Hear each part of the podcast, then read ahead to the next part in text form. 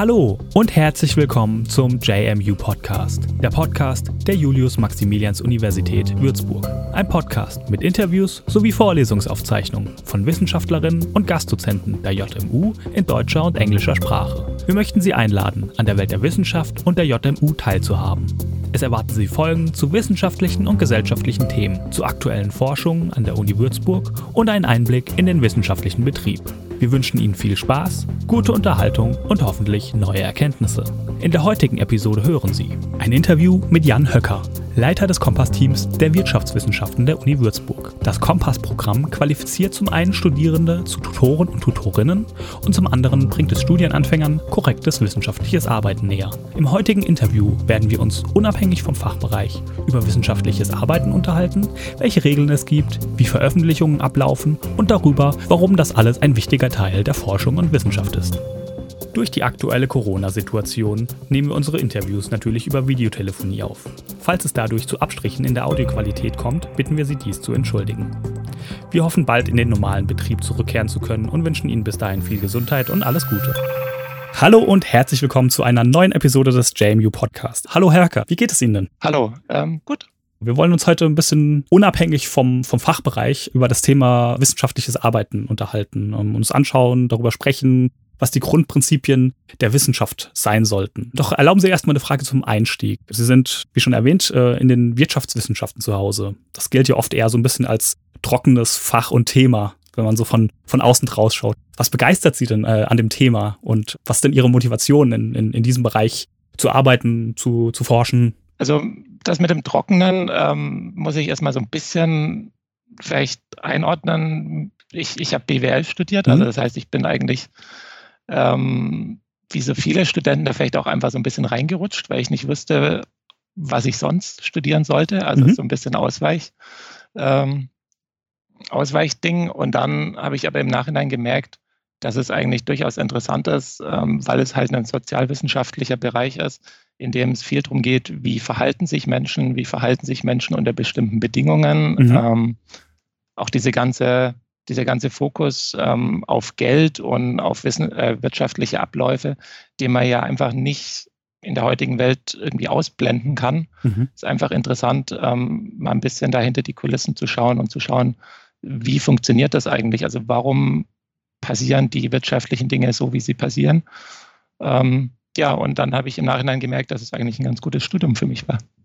Ja, es ist, also ich meinte ja auch so, dass das Klischee wirkt ja immer so ein bisschen BWL, Wirtschaft, ist alles sehr trocken, viele Zahlen. Äh, daher kam so ein bisschen der, der, der Gedanke daran. Ja, gut, ich meine, zu einem gewissen Grad stimmt das natürlich. äh, kann man jetzt nicht komplett äh, leugnen. Wahrscheinlich muss man auch einfach ein Interesse einfach für das Thema haben und dann wird ja jedes Thema mehr oder weniger trocken. Ja, also es ist natürlich auch so, dass ähm, Wirtschaftswissenschaften super breit gefächert mhm. ist. Äh, Feld ist. Also man kann sich dann schon spezialisieren, man findet seine Nischen, ähm, ob das jetzt irgendwie Logistik ist oder Marketing oder irgendwas im VWL-Bereich. Äh, da gibt es halt wahnsinnig viele unterschiedliche Sachen. Mhm. Deshalb ist es, denke ich, auch ganz gut, ähm, wenn man allgemein anfängt und sich dann irgendwie so sein Fachgebiet raussucht. Okay. Gut, und äh, ich hatte jetzt schon das äh, Kompass-Projekt erwähnt. Ähm, ganz kurz angeschnitten, worum es geht, aber können Sie vielleicht äh, bitte nochmal kurz das ganze Projekt so vorstellen? Also was ist das Ziel? An wen richtet sich das Angebot? Wer steht dahinter? Also das Kompass-Programm ist an der Uni Würzburg so organisiert, dass wir an allen Fakultäten äh, Koordinatoren haben. Das Ganze ist äh, vom BMBF finanziert, noch bis Ende des Jahres zumindest. Mhm. Und ähm, ich kann jetzt nur für unsere Fakultät sprechen, äh, welche Schwerpunkte wir haben. Also wir haben zum einen, dass wir Studierende in der Studieneingangsphase unterstützen. Das heißt, ähm, wenn im Winter neue Bachelorstudierende anfangen, die ja wirklich komplett neu an der Uni sind, dann unterstützen wir die mit Tutorengruppen. Das ist immer ein relativ großer Act. Ähm, wir haben das aber auch im kleineren Rahmen für Master-Neuanfänger, mhm. die bei uns äh, bei den Vivis jedes Semester anfangen. Also wir haben einmal dieses Studieneingangsphasen ähm, Betreuungsding und dann haben wir äh, zum anderen noch einen Kurs wissenschaftlich arbeiten, weshalb wir uns ja heute vielleicht auch unterhalten. Ganz genau. Äh, den bieten wir jedes Semester an. Äh, der ist auch ähm, in den fachspezifischen Bestimmungen drin. Also das ist eine ganz normale Prüfungsleistung bei uns. Und ähm, da bereiten wir Studierende der Bachelorstudiengänge auf Abschluss- und Seminararbeiten vor. Mhm. Und der letzte Punkt ist, dass wir noch ähm, Fachtutoren schulen. Also wir haben relativ viel studentische Lehre bei uns an der Fakultät. Wir haben viele große Veranstaltungen mit Einführung in die BWL, Einführung in die VWL, die ganzen Massenveranstaltungen mhm. am Anfang. Die haben relativ viele Tutorien und äh, brauchen dafür natürlich auch Fachtutorien, ähm, Fachtutorinnen und Tutoren, die ähm, das Ganze dann durchführen und dass die zumindest am Anfang so eine Art ja, Grundlagenschulung haben. Ähm, dafür sind wir auch zuständig. Das sind so die drei Punkte. Mhm. Ja. Okay, super, spannend. Ähm, ja, wie Sie schon angesprochen haben, ein Teil Ihrer Arbeit im Kompass-Team ist eben die Vermittlung von korrektem wissenschaftlichen Arbeiten. Im ersten Moment klingt das ja auch erstmal nach einem eher langweiligen und auch trockenen Thema, weil man sich an Regeln halten muss, an Vorgaben. Ähm, aber es ist ja tatsächlich ein wesentlicher Bestandteil der Forschung und auch wichtig, um zu verstehen, wie Wissenschaft funktioniert, zumindest zum Teil. Ähm, einfach gesagt geht es ja dabei um die Verschriftlichung von Forschungsergebnissen. Und äh, was wir dann als Studien, Paper, Dossiers, Dissertation oder vielleicht im Studentenleben eher als Hausarbeiten oder als Thesis kennen. Ähm, die Arbeiten unterliegen dann, wie gesagt, bestimmten Regeln, Abläufen, Formatierungen. Was sind denn erstmal so grundlegend die wichtigsten Eckpunkte bei einer korrekten wissenschaftlichen Arbeit?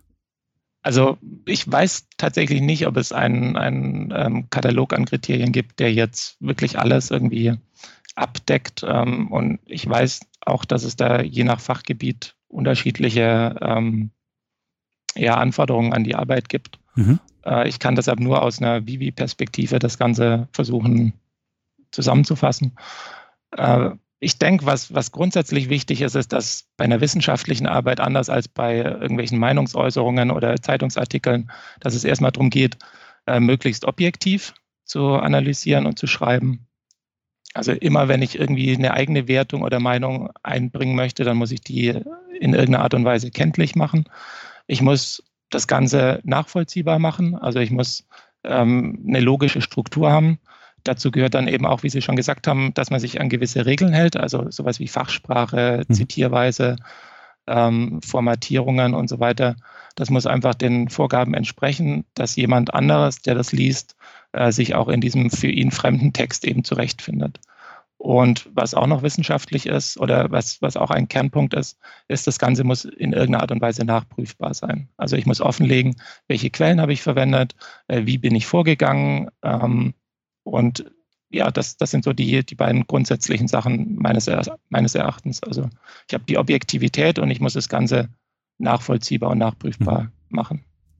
Und warum sind diese, ich nenne es mal, diese Regeln denn so wichtig? Also man könnte ja auch sagen, ich gestalte mein Layout frei, ich brauche auch keine Zitate, ich kann das irgendwie alles selbst super argumentieren und irgendwie zusammenschreiben. Da gibt es ja bestimmt Gründe, warum man dann eben diese Sachen belegen muss oder warum es eben nachvollziehbar sein muss.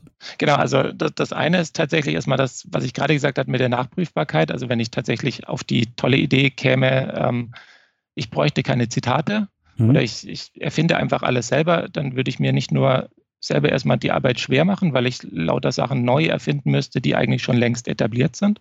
Also ich kann gar nicht oben noch auf vorherige Wissenschaft das draufsetzen, sondern ähm, ich erfinde das Rad praktisch nochmal neu, wenn ich es überhaupt hinbekomme als mhm. Wissenschaftler. Und ähm, ich kann es eben auch nicht ähm, ja, nachprüfbar rüberbringen. Also ich kann jemand anderem nicht sagen, hier prüf doch bitte meine Quellen, wenn ich keine Quellen habe. Also mhm ähm, ich kann mir das nicht einfach so aus dem Blauen zusammenbasteln. Also kann ich natürlich schon, aber dann ist es nicht mehr notwendigerweise wissenschaftlich. Weil man dann eben nicht mehr ähm, ja, ne, ne, einen Beleg hat, sozusagen. Genau, also hm? Äh, es würde, ich, ich, ich versuche das gerade mal irgendwie weiterzudenken, wie so eine mhm. Arbeit denn aussehen könnte, wenn man die ohne Quellen ähm, wirklich schreiben müsste. Also man müsste ja alles ähm, wenn man Bezug auf irgendein Phänomen nimmt, wo man in einer normalen Arbeit einfach nur dann sagen würde, so und so ist es und dann die Quelle angibt, mhm. müsste man ja, wenn man das Ganze nachprüfbar machen möchte, müsste man ja praktisch die komplette Arbeit, die diesen, diese Aussage belegt, nochmal über 20 Seiten an der Stelle nochmal reinbringen. Mhm. Also es ist, es ist, sozusagen eine, eine Verkürzung. Und was man nicht belegen kann, belegt man dann sozusagen durch seine eigene Forschung, Forschungsergebnisse, genau. Experimente, genau. was auch immer, wann dann gerade halt, um was es in der Arbeit geht. Also okay. ich denke, es ist auch eine sinnvolle Verkürzung, weil mhm. ähm, es, es, sonst würde ja verhindert, dass man eigentlich den, den Platz oder die Zeit, die man hat in seiner Arbeit, für, ähm, ja, für sinnvollere Sachen zu verwenden. Mhm. Also es bringt ja nichts, irgendwie einfach alles nochmal wieder. Ja. ja. Okay. Und Sie haben jetzt auch schon die, die Komplexität der Sprache angesprochen. Das fällt ja auch recht schnell auf, wenn man eine wissenschaftliche Arbeit liest. Oft sind die Texte sehr sag ich mal, kompliziert formuliert. Besonders wenn man nicht regelmäßig äh, wissenschaftliche Arbeiten liest, da muss man sich doch erstmal ein bisschen einlesen, an, an die Terminologie gewöhnen, ähm, vielleicht auch ein paar Sachen erstmal nachschlagen. Und besonders wenn man dann so ein bisschen den Blick auf die Berichterstattung über Wissenschaft äh, lenkt, gibt's ja doch immer wieder falsche oder zumindest verzerrte Darstellungen. Und warum gibt's denn diese sprachliche Komplexität, wenn die vielleicht erstmal für ein schwereres Verständnis oder vielleicht auch für ein falsches Verständnis sorgen kann? Also ich bin mir nicht ganz sicher, ähm, in, in welchen Abstufungen man das Ganze sich am besten anschaut. Also mhm. ich denke, es gibt die Sprache in den, in den Originalfachartikeln. Also einmal dieses wirklich, wenn, wenn der Forschungsbericht oder wenn die Studie geschrieben wird. Ähm, und dann gibt es nochmal die Sprache in Zeitungsartikeln und dann gibt es nochmal vielleicht die Sprache in irgendwas dazwischen. Also wenn irgendwie wissenschaftliche Zusammenfassungen, irgendwelche Abstracts oder sowas geschrieben werden, äh, die dann vielleicht auch für mehr Menschen zugänglich gemacht werden als jetzt nur die, die reinen Fachartikel. Äh, ich denke, ein, ein Grund dafür ist, dass ähm, man in den Fachartikeln zumindest nicht mit der Umgangssprache operieren kann, weil ähm, meines Erachtens darunter einfach viele Begriffe fallen, wo jeder was anderes darunter versteht. Mhm. Also wenn ich jetzt zum Beispiel in einem Fachartikel schreibe, anstatt ähm, irgendeinem Fachbegriff oder anstatt irgendeiner ähm, ja genauen Zahl, die einfach relativ dröge rüberkommt, wenn ich da jetzt einfach schreiben würde, das ist nicht besonders viel, einfach mal so als Zitat. Mhm. Dann, ähm, wenn das jetzt jemand liest, der, der schätzt dann diesen, diese Aussage, das ist nicht besonders viel, als irgendwas ein und der Nächste, der es liest, ähm, vielleicht als was anderes. Also ich muss einfach in den, in den Fachartikeln sehr präzise sein und dazu gehört einfach auch, dass ich ähm, das nicht umgangssprachlich mache oder auch nicht ähm, ja nicht einfacher, als es wirklich möglich ist, um, um den Sachverhalt nicht, nicht zu verzerren. Umgekehrt ist natürlich auch in einem guten Artikel, der ist auch nicht schwieriger geschrieben als, als wirklich nötig. Also mhm. ähm, gute wissenschaftliche Arbeiten sollte man eigentlich auch von vorne bis hinten zumindest die Chance haben, verstehen zu können. Mhm. Das wäre eigentlich schon ganz gut, ja. Also es geht im Endeffekt um eine, um eine sprachliche Präzision bei der ganzen Sache. Dass genau. Man, mh, ganz genau ausdrückt, um was es geht und im besten Fall ist es dann trotzdem noch verständlich. Exakt. Ja. Okay, gut. Ähm, und inhaltlich ist der Aufbau ja auch immer zumindest ähnlich, sage ich mal. Es gibt äh, Beschreibungen von Versuchen, Aufbauten, es gibt Thesen, Argumente, Belege und so weiter. Also im Idealfall, wie Sie schon gesagt haben, wird alles nachvollziehbar gemacht. Und aus dem, sage ich mal, gewohnten Denken, was man so hat, so dieses marktwirtschaftliche, ist das ja erstmal seltsam. Da lässt man sich ja ungern in die Karten gucken, bis hin zu Patenten, wo man dann Sachen gar nicht verraten will. Ähm, Jetzt mal ganz, ganz einfach gefragt, funktioniert die Wissenschaft einfach anders als der freie Markt oder liegt das an anderen Zielen? Haben Sie, können, können Sie da was zu sagen? Also ich denke, dass sie anders funktioniert, ja. Mhm. Also die kurze Antwort ist ja. es sind einfach zwei unterschiedliche Dinge. Also ähm,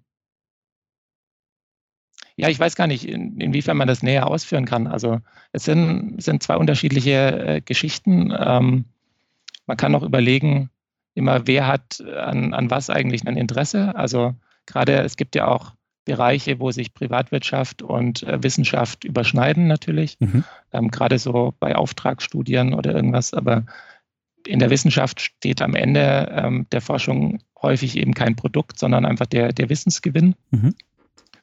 Und ähm, zum Beispiel ein, ein typischer Unterschied ist auch, dass man, wenn man ähm, in der Wissenschaft eine Studie schreibt, dass man dann ähm, oder veröffentlicht, dass man dann auch angibt, woher man äh, Forschungsmittel hat oder in welchem Auftrag oder unter welchem Banner das Ganze eigentlich gelaufen ist.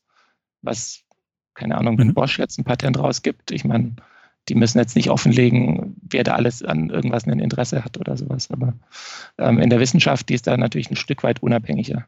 Mhm. Aber legt sozusagen dann alles offen. Ich weiß es nicht. Oder es also, sollte, es sollte so zumindest so sein. Pauschal kann man es mhm. vielleicht nicht sagen. Ich meine, ähm, sowohl in der Privatwirtschaft als auch in, in der Wissenschaft ähm, sind Menschen tätig. Mhm. Und klar, ein Wissenschaftler, der einen tollen Datensatz hat, ähm, der wird sich schon überlegen, mit wem er den alles teilt. Mhm. Also es ist jetzt nicht so, Wissenschaft alles gut, Privatwirtschaft alles böse. Ähm, no, no, aber es sind einfach ja. unterschiedliche Mechanismen, ja. die da äh, eine Rolle spielen. Ja. Okay. Und äh, wir haben jetzt schon ganz viel verschiedene Arten von Arbeiten angesprochen. Und auch aktuell in der Presse durch das ganze Corona-Thema liest man ja auch ganz viel momentan von Veröffentlichungen, Vorveröffentlichungen, Studien, Modellstudien und so weiter. Was sind denn so die, die wichtigsten Arten von wissenschaftlichen Veröffentlichungen? Und gibt es da auch vielleicht in den verschiedenen Arten von Veröffentlichungen auch verschiedene Wichtigkeiten oder Aussagekräftigkeit einer Veröffentlichung? Also ich, ich kann mich hier auch wieder nur auf die ähm, Arbeiten beziehen, die ich jetzt so im, im Rahmen der, der Wirtschaftswissenschaft mhm. kenne, ähm, weil wir jetzt zum Beispiel im Vergleich zu Physikern oder sowas natürlich jetzt nicht so die großen Laborversuche mit irgendwelchen Reagenzgläsern haben. Ähm, ich würde erstmal grob unterscheiden äh, in empirische und theoretische Arbeiten. Also empirisch ist dann halt, gehe ich raus und erhebe selber Daten ähm, via. Fragebogen mhm. oder mit Hilfe irgendwelcher ähm, Datensätze, die es schon gibt? Oder ähm, arbeite ich eher theoretisch an Modellen, ähm, irgendwelche Prognosen, irgendwelche Berechnungen? Und irgendwo als dritter Bereich ist vielleicht noch sowas wie ähm, methodische Arbeiten, wenn ich jetzt eine neue Schätztechnik entwickle, mhm. ähm, einfach um, um eine neue Methode zu entwickeln. Äh, also das, das sind für mich so die, die drei großen Bereiche. Ich weiß nicht, ob man da jetzt irgendwie wirklich eine Abstufung treffen kann, was was jetzt wichtiger ist, die ergänzen sich alle gegenseitig. Ähm, viele Arbeiten sind auch irgendwo dazwischen angelegt. Also man wird jetzt keine empirische Studie finden, die komplett irgendwie auf Theorie verzichtet, mal, weil man einfach irgendwas braucht, von dem man ausgehen kann. Mhm. Und ähm, empirische Studien brauchen aber auch immer irgendeine Art von Methodik. Das heißt, die Sachen gehen ineinander über. Ähm, ja, von daher weiß ich jetzt nicht. Von der Aussagekraft ist natürlich immer schön, wenn man ähm, was, was man theoretisch prognostiziert hat, wenn man das dann tatsächlich auch empirisch belegen kann. Mhm. Also wenn wirklich jemand rausgegangen ist und ähm, das Ganze gemessen hat, ähm, das ist meines Erachtens dann schon ein, ein wirklich ähm, guter Beleg. Aber pauschal da jetzt zu sagen, das eine ist besser als das andere, mhm. kann man, glaube ich, nicht. Okay, und ähm, hat man jetzt seine Forschung gemacht, hat seine Arbeit geschrieben, will man die ja vielleicht auch veröffentlichen. Und da gibt es ja im Prinzip zwei Möglichkeiten, sage ich mal. Das eine ist das Open Access Verfahren, ähm, wo man es eben da wirklich ganz öffentlich zugänglich macht. Und das andere sind Veröffentlichungen in wissenschaftlichen Magazinen. Ähm, der tra traditionelle Weg ist eben das, das wissenschaftliche Magazin, würde ich jetzt mal behaupten.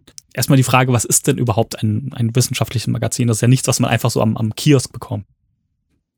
Also mit Magazinen da verstehe ich jetzt unter eine Fachzeitschrift, mhm. also irgendeine Art von akademisches genau. Journal oder ja. sowas. Ähm, ja, also es ist eine Sammlung von, von wissenschaftlichen Artikeln, ähm, häufig in einem gewissen Fachgebiet. Also ähm, gibt es natürlich sehr unterschiedliche Fachzeitschriften, manche, die eher breiter gestreut sind und manche sind dann eben sehr auf ein spezifisches Thema eingeschossen. Mhm. Und ähm, ja, aber auch zwischen den äh, unterschiedlichen Fachzeitschriften gibt es natürlich Unterschiede. Ähm, wie leicht kommt man da als Wissenschaftler rein mit seiner Studie? Also da gibt es ganze Ranking-Systeme ähm, und in manchen Fachzeitschriften ist es einfach sehr schwierig, da reinzukommen. Und äh, manche nehmen im Prinzip alles, was man ihnen schickt. Also da gibt es mhm. äh, große Unterschiede. Also es gibt dann ein starkes Auswahlverfahren sozusagen, was veröffentlicht wird. Genau, also je nach, je nach Fachzeitschrift. Und ähm, manchmal ist es auch tatsächlich so, also einfach nur, dass man das so ein bisschen in ähm, ein bisschen einordnen kann, eine Veröffentlichung in einem von den absoluten Top-Journals kann häufig eben der Unterschied zwischen der Professur und halt arbeitslos sein. okay. Also da hängt relativ viel dran und mhm. deshalb also auch bei den, bei den richtig guten Fachzeitschriften oder Journals ähm, ist eben auch die Auswahl relativ äh, streng. Gibt es auch als Privatperson die Möglichkeit, irgendwie so eine Fachzeitschrift zu lesen oder hat man, ist das eher schwierig, daran zu kommen? Ähm, aus eigener Erfahrung kann ich das jetzt nicht so genau sagen, weil ich eigentlich immer Student oder an der Uni beschäftigt war. Das heißt, ich mhm. hatte immer den Luxus, dass ich ähm, durch die Uni-Bib da problemlos äh, dran kam. Äh, es ist aber so, ich habe mich mal schlau gemacht, man kann auch an der Uni-Bib ähm, tatsächlich äh, als in Anführungszeichen Normalbürger einen Ausweis beantragen. Das heißt, die Hauptanlaufstelle wäre tatsächlich sowas wie, ich gehe zu meiner lokalen Uni, wenn mhm. ich eine habe, hat, hat ja auch nicht jede Stadt, und ähm, versuche über die, die Uni-Bibliothek dann an äh, Fachzeitschriften ranzukommen. Sonst ist nämlich tatsächlich häufig relativ teuer. Mhm. Ansonsten ähm, prinzipiell angenommen, Geld würde da keine Rolle spielen, sollte man über das Internet aber eigentlich an jede Fachzeitschrift rankommen. Also da gibt es jetzt keine Fachzeitschriften meines Wissens, die ähm, mehr oder weniger nur irgendwelchen engeren Kreisen vorbehalten sind. Also es gibt keine Zugangsberechtigung. Mhm. Wenn man die Fachzeitschrift kauft, dann darf man lesen, was drin steht. Okay, also das Problem ist dann sozusagen nur der Preis. Die, die sind ja. ja relativ häufig recht teuer, sage ich mal. Ähm, Universitäten können die sich dann leisten. Aber da ist dann auch direkt schon die Frage, ähm, die sind teilweise so teuer, dass sich vielleicht eine Universität gar nicht alles leisten kann oder alles kaufen kann, was sie braucht an Magazinen. Ist das nicht vielleicht auch irgendwie eine relativ große Einschränkung für die Wissenschaft an sich, wenn man, sage ich mal jetzt ganz blöd, als Universität gar nicht Zugriff auf alle Forschungsdaten hat? Könnte schon sein. Also es, es wird auf alle Fälle irgendeine Art von Auswahl getroffen werden müssen. Also der interessante Ansprechpartnerin wäre wahrscheinlich da dann auch ähm, immer jeweils praktisch irgendjemand von der, von der Bibliothek. Ähm, ich weiß, dass die, zumindest die Teilbibliothek Wirtschaft, ähm, wir kriegen immer häufiger Anfragen, ähm, dass die den Bedarf abfragen an den Lehrstühlen mhm. oder ähm, generell an der Fakultät und natürlich nur das bestellen, was nachgefragt wird. Im Prinzip ist es dann aber schon so, ähm, meines Wissens, dass wenn ein Lehrstuhl sagt, ja, aber die ähm, Zeitschrift fände ich wahnsinnig wichtig oder die ist wichtig für unsere Forschung, dass sich da die äh, Bibliothek sehr darum bemüht, die dann auch bereitzustellen. Also ich glaube, das funktioniert ganz gut. Mhm. Ähm, generell Einschränkungen, wenn, wenn man jetzt nicht alle Studien äh, lesen kann, ich glaube jetzt, als wenn man praktisch drüber nachdenkt, ist es wahrscheinlich auch so, dass es einfach so viele Studien gibt, dass es sowieso niemand schafft, alle Studien zu lesen. Mhm. Ähm, deshalb, wenn, ja, wenn da eine, eine gewisse Anzahl einfach rausfällt, ist es erstmal schade, dass man nicht selber diese Einschränkung getroffen hat, also dass die halt extern vorgesetzt wird. Aber praktisch gesehen, der Tag hat halt nur 24 Stunden und die meisten wissenschaftlichen Studien haben nur relativ wenig Publikum. Okay. Und äh, die Alternative zu diesen Fachzeitschriften ist dann eben das, das Open Access Veröffentlichen, womit dann jede Uni auch also sage ich mal, kostenlos den, den Zugang dann ermöglicht. Ähm, trotzdem findet ja immer noch nicht jede ähm, Veröffentlichung über diesen Weg statt. Gibt es da irgendwelche Gründe für, ähm, warum, warum das sich nicht noch mehr verbreitet? Oder ist das sozusagen schon auf dem Weg? Also mit, mit Open Access jetzt über ähm, Unis kenne ich mich jetzt nicht so aus. Mhm. Ich weiß nicht, ähm, was Sie da genau im Hinterkopf haben. Also es, es gibt ja Open Access Veröffentlichungen, ähm, die dann sozusagen im Internet stattfinden, wo man allerdings äh, dann für die Veröffentlichung selbst Geld zahlen muss. Okay. Ähm, Habe ich, wie gesagt, relativ wenig Erfahrung. Ich vermute, also prinzipiell finde ich es immer gut, wenn man Alternativen hat. Also es mhm. ist sicher nicht, nicht sinnvoll, dass man sagt, okay, so ist das System und das muss die nächsten 100 Jahre so bleiben. Ähm, umgekehrt, dieses System aus, ich habe meine Fachzeitschriften, die untereinander auch sich nochmal unterscheiden, je nach Anforderungen. Ähm, das hat sich deshalb, glaube ich, auch etabliert, weil es einfach einen gewissen Qualitätscheck liefert. Mhm. Also ich habe eine Infrastruktur, die ähm, versucht zu gewährleisten, dass die Forschung, die veröffentlicht wird, ähm, nicht nur relevant, sondern auch korrekt ist. Mhm. Und bei Open Access ähm, könnte ich mir vorstellen, dass es dann potenziell noch problematischer wird mit irgendwelchen Falschmeldungen, einfach okay. weil der Weg dorthin leichter ist ähm, man kann sich das ja auch so überlegen, dass selbst wenn in, in einem Journal, ähm, also ich sage nicht, dass, dass Journals perfekt sind oder dass auch dieses mhm. System perfekt ist oder dass alles, was dort veröffentlicht wird, immer stimmt. Aber man kann sich ja überlegen, dass es für einen Journal ähm, doch ein gewisses Imageproblem ist, wenn im Nachhinein rauskommt, dass bei Ihnen was veröffentlicht wurde, was ähm, einfach eine Fake-Studie war oder was nicht ausreichend wissenschaftlich war. Ähm, das heißt, die haben ein gewisses Eigeninteresse daran, ähm, das zu verhindern. Und dieses Eigeninteresse wirkt in dem Fall einfach als Qualitätscheck, den man sonst vielleicht nicht hat. Mhm. Und äh, da haben Sie jetzt auch schon einen anderen wichtigen Punkt ange angesprochen, die, die Überprüfung. Also ähm, der Review-Prozess, ähm, die, die Überprüfung der, der eingereichten Arbeit durch andere Wissenschaftler und Wissenschaftlerinnen des Fachs. Ähm, was genau wird denn dann in so einem Review-Prozess alles geprüft und ähm, gibt es da klare Ausschlusskriterien?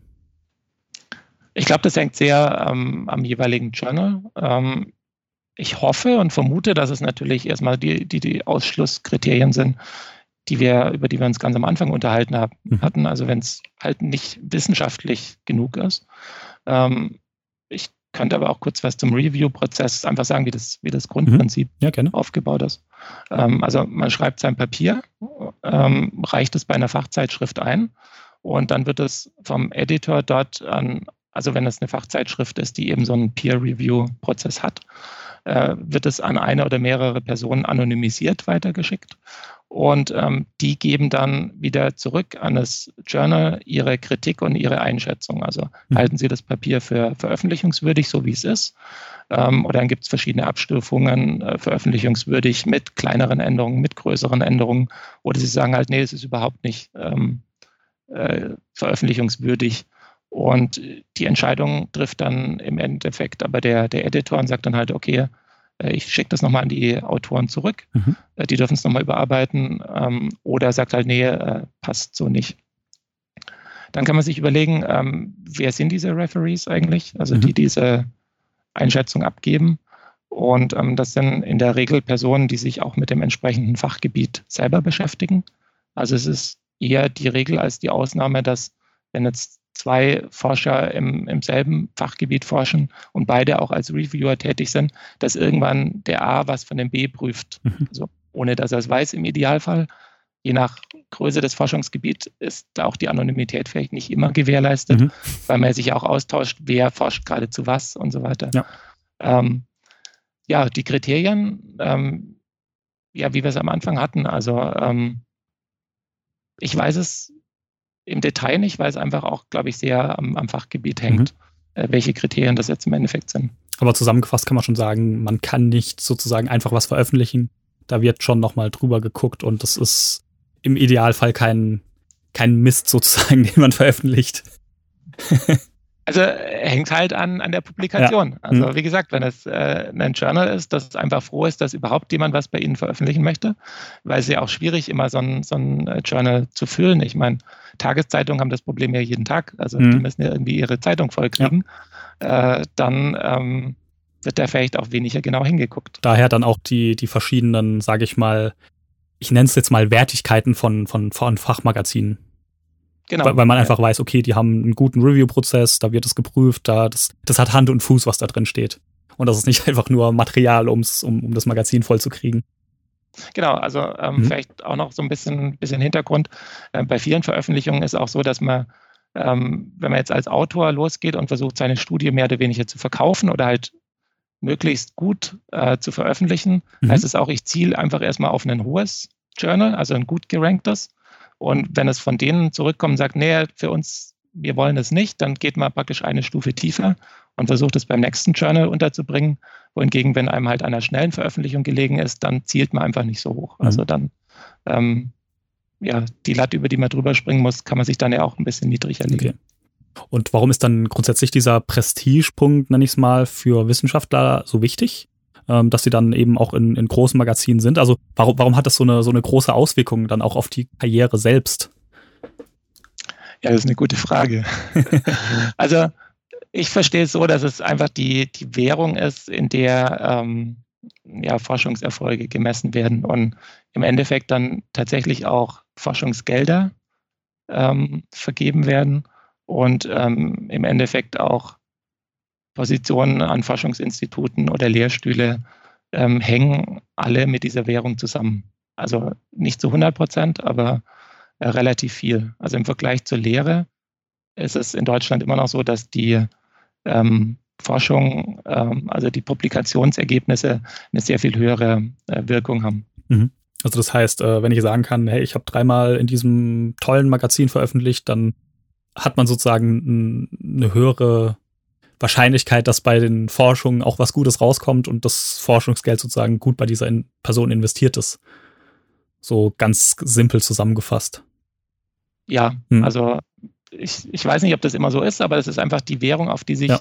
die Wissenschaft, zumindest bei den Wirtschaftswissenschaften, mhm. ähm, im Prinzip geeinigt hat, habe ich das Gefühl. Okay. Und es ist auch schwierig, das System dann wieder abzustellen, ähm, wenn man das denn möchte. Also ja. ich meine, zu einem gewissen Grad funktioniert das ja auch. Also das ist, so ja. Das ist halt die Realität. Ja. Mhm. Okay. Und ähm, sag mal, so eine Veröffentlichung soll ja grundsätzlich auch immer den aktuellen Wissensstand zu einem Thema behandeln oder darstellen oder erweitern im besten Fall. Und so eine Faktenlage kann sich aber auch mal ändern. Alte Ergebnisse können vielleicht sogar widerlegt werden und nicht mehr stimmen. Wie ist denn, sage ich mal, in der Wissenschaft so der Umgang mit so einer Situation? Ist das eine positive Entwicklung oder schlägt man dann die, die Hände über dem Kopf der Vergangenheit zusammen? Oder ähm, wie geht man, geht man damit mit sowas um? Allgemein gesprochen natürlich. Hm. Ich weiß nicht genau. Ähm, ich könnte mir vorstellen, also zum einen, wenn wenn neue Daten verfügbar werden. Also ich interpretiere jetzt mal Änderung der Forschungslage mit, irgendwas ändert sich, ähm, irgendwas rückt in den Fokus ähm, oder es werden neue Daten erhoben, es mhm. sind neue Datensätze rausgekommen. Genau, ja. Dann ist es häufig erstmal was sehr Spannendes, glaube ich, für den Fachbereich, weil es so eine Art Wettrennen ist, wer als erster welche Studien dazu machen kann. Also klar, wenn man halt die gleiche Studie hat wie jemand anders und man ist der Zweite, der die veröffentlichen möchte, ist immer schlechter, als wenn man der Erste ist, der die mhm. veröffentlicht. Ähm, das heißt, prinzipiell ist es da erstmal ein bisschen Wettlauf um, um die ersten Veröffentlichungen. Und ähm, ja, wenn ich jetzt drüber nachdenke, neue gegen alte Studien, ähm, neue Studien haben natürlich immer den grundsätzlichen Vorteil, dass ich mich auf ältere beziehen kann. Also mhm. ich habe halt schon etablierte Forschung dazu. Aber man darf, glaube ich, auch nicht vergessen, ähm, wie Sie auch gesagt haben, es kann rauskommen, dass alte Studien äh, möglicherweise gar nicht stimmen oder dass die Ergebnisse überholt sind. Äh, die haben prinzipiell aber auch den, den Vorteil in sich drin, dass man ähm, einen längeren Zeitraum hat zwischen Zeitpunkt der Veröffentlichung und jetzt, um mögliche Fehler festzustellen. Also wenn eben Forschung sehr brandneu ist, wenn letzte Woche was veröffentlicht wurde, dann habe ich jetzt eine Woche Zeit gehabt, oder generell die Wissenschaft hat eine Woche Zeit gehabt, herauszufinden, was an dieser Studie nicht stimmt. Wohingegen, wenn eine Studie zehn Jahre alt ist, habe ich einfach viel mehr Möglichkeit, ähm, das Ganze zu prüfen, ob das äh, eben auch belastbar ist. Mhm. Oder ist vielleicht auch schon eine etablierte Faktenlage, wo man dann sich besser drauf beziehen kann, weil sich vielleicht auch andere Forschungen schon drauf beziehen und das auch nochmal bestätigen. Genau, mhm. also das, oder man hat eine neue Methodik oder irgendwas und hat halt ähm, Punkte, an die man anknüpfen kann. Okay. Das ist bei ganz neuer Forschung eben nicht der Fall, was es natürlich spannend macht, aber gleichzeitig auch meines Erachtens ein Stück weit fehleranfälliger als Dinge, die, ähm, wo man an mehr etablierte Forschung schon andocken kann. Mhm. Ja, gerade als Privatperson ist es ja sage ich mal, jetzt gerade und in den letzten Wochen interessant, auch so das so ein bisschen nachzuverfolgen. Da passiert ja ganz viel, ähm, es wird ganz viel wieder widerlegt, es kommen, kommen neue Ergebnisse zusammen, man hat auf einmal wieder eine neue Faktenlage, weil die Forschung halt einfach gerade sich aktuell immer ändert.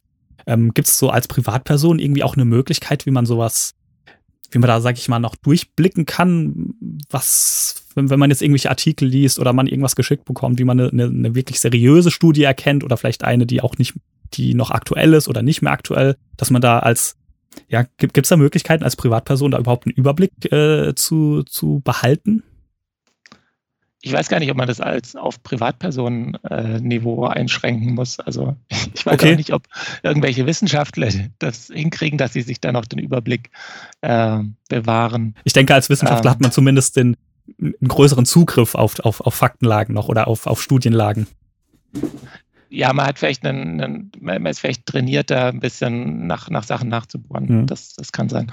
Ähm, ich glaube, es ist wahnsinnig schwierig. Also ich weiß es, also die kurze Antwort ist, ich weiß es nicht. Mhm. ähm, es ist, es ist, glaube ich, eine super schwierige Frage. Ähm, ich habe bei mir auch selber gemerkt, äh, ich würde von mir jetzt auch ausgehen, ich bin jetzt nicht irgendwie der Top-Wissenschaftler, aber ich habe eine, eine gewisse einen akademischen Hintergrund und ähm, war aber auch fasziniert von irgendwelchen steigenden Zahlen, sinkenden, mhm. sinkenden mhm. Zahlen, um dann zwei Wochen später festzustellen, okay, diese, die Ausgangslage oder die, die Berechnungsgrundlage ist eigentlich völlig falsch. Und ich trotzdem bin ich auf diesen Zug irgendwie mit aufgesprungen. Mhm. Ähm, ich könnte mir vorstellen, wenn man sich jetzt überlegt, was, was sind wirklich handfeste Kriterien, an, anhand derer man gute von schlechter Forschung da unterscheiden kann, ähm, ist erstmal, dass man gute Forschung, glaube ich, gar nicht so leicht identifizieren kann. Dass es wahrscheinlich leichter ist, herauszufinden, was ist Blödsinn. Mhm.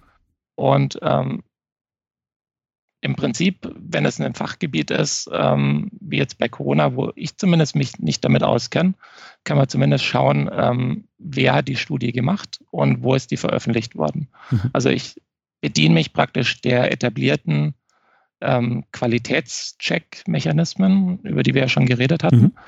Einfach weil ich diese Einschätzung ein Stück weit auslagern muss, weil ich das, ich kann das nicht selber abschätzen, ähm, wenn es da irgendwelche, die Virenanzahl in irgendwo was, also kenne ich mich halt nicht aus. Mhm.